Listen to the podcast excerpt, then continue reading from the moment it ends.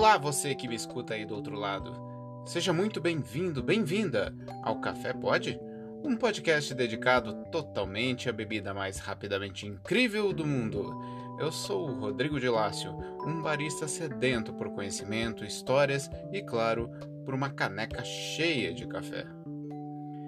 Este podcast é um oferecimento de absolutamente ninguém.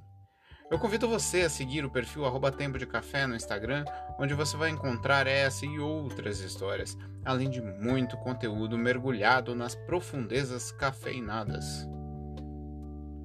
Hoje, a nossa série de histórias e histórias do café, vamos atrás de um método criado por um inventor de brinquedos, que dominou o mercado e hoje é um dos mais queridos da nova geração do café. Sim, Aeropress! Vamos juntos nessa viagem pelo tempo de café.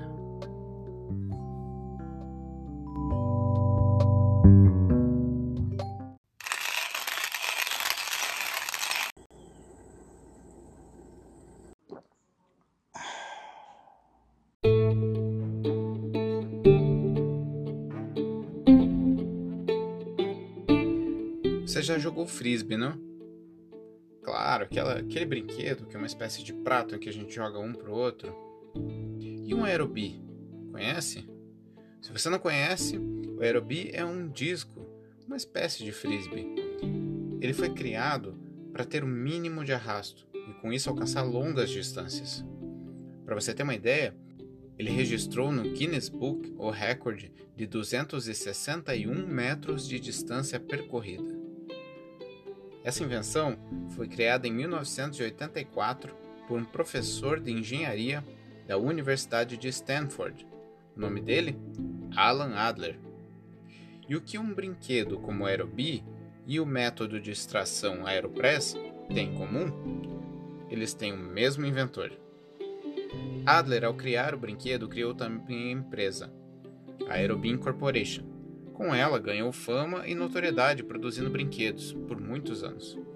Porém, Adler é um inventor inquieto, gosta de buscar desafios e assim ele chegou ao café.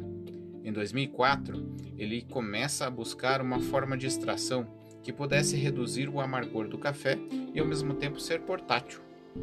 Ele percebeu que deveria buscar um meio de reduzir o tempo. Para isso, ele teve a ideia de usar pressão para empurrar a água contra o filtro e assim acelerar o processo. Trabalhou em diversos protótipos, testando até chegar no modelo ideal. Em 2005, ele apresentou em feiras nos Estados Unidos a nova Aeropress. O seu conceito é muito interessante.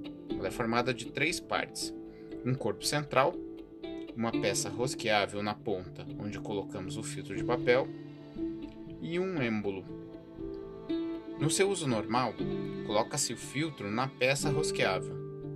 Encaixa-se no corpo, escalda-se o sistema, incluindo o filtro.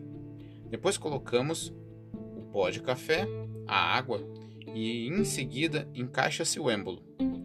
A pressão interna impede a água de descer. Pode-se usar a tela invertida, entre outras possibilidades.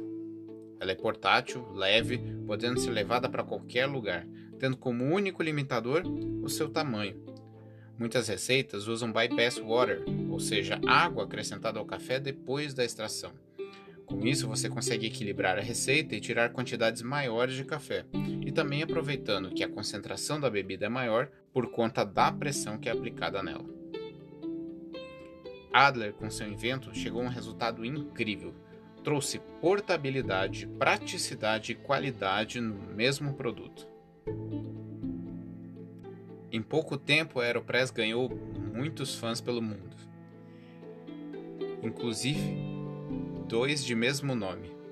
Em 2008, Tim Varney e Tim Weldenbow criaram o primeiro campeonato mundial de Aeropress, que apesar do nome, tinha apenas três competidores na sua primeira edição, lá em Oslo, na Noruega de um jeito bem descontraído e fora do formato normal de competições relacionadas ao café, o campeonato de Aeropress foi conquistando adeptos no mundo todo, ganhando versões nacionais até chegar ao fenômeno que é hoje.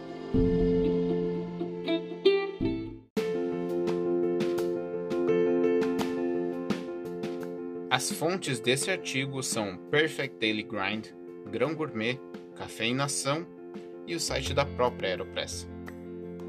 Ah, se você quiser conhecer melhor a história, procura aí o documentário A História da Aeropress. É muito bem feito, tem depoimento do próprio Alan Adler, que é muito interessante de conhecer. E o café de hoje acabou. Muito obrigado pela companhia e pelo seu tempo. Siga o nosso canal para mais histórias. Acesse o Instagram arroba Tempo de Café para acompanhar todo o nosso conteúdo. Café pode? Sempre pode. Até a próxima xícara. Tchau!